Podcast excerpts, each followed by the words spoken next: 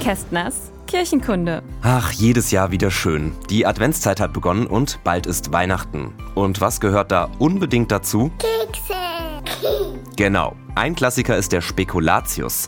Der Name stammt wahrscheinlich vom lateinischen Speculator, was übersetzt Bischof heißt. Und tatsächlich sind auf den Keksen oft Szenen aus dem Leben eines sehr berühmten Bischofs abgebildet, nämlich dem heiligen Nikolaus. Mindestens genauso beliebt der Christstollen.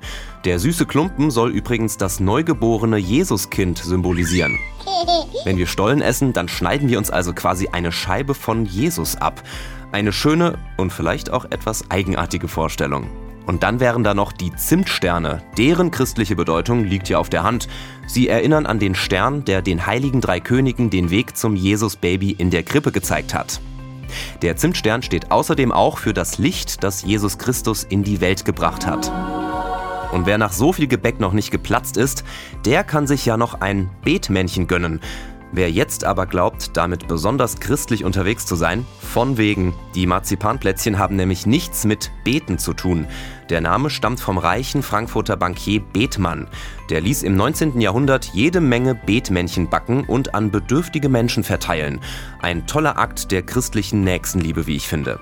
Darauf erstmal ein Betmännchen oder zwei. Kästners Kirchenkunde.